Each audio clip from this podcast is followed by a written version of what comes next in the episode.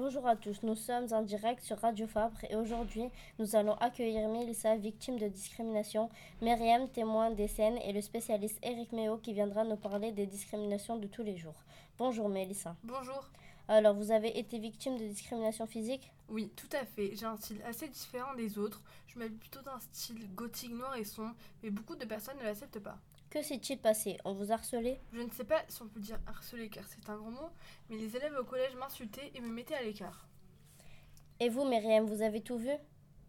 Oui, oui, de temps en temps je, je la défendais, mais je n'étais pas toujours là.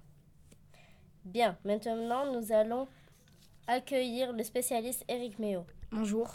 Bonjour, je, ne, je me doute que ce n'est pas la première fois que vous, avez, que vous voyez ce genre de choses.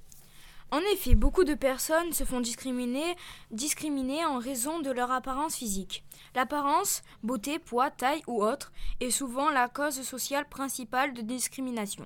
Depuis 2001, l'apparence physique est une discrimination reconnue dans le droit en France.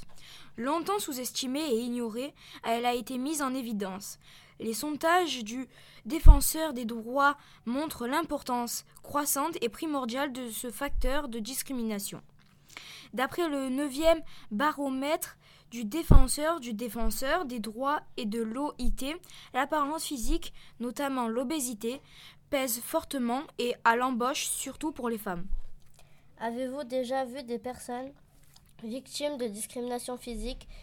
Étaient-elles était-il ou elles rejetées à un entretien d'embauche ou autre? Bien sûr, sur l'échantillon de chômeurs interrogés, 33% estiment avoir subi une discrimination dans leur recherche d'emploi. Merci à tous d'avoir écouté. Au revoir.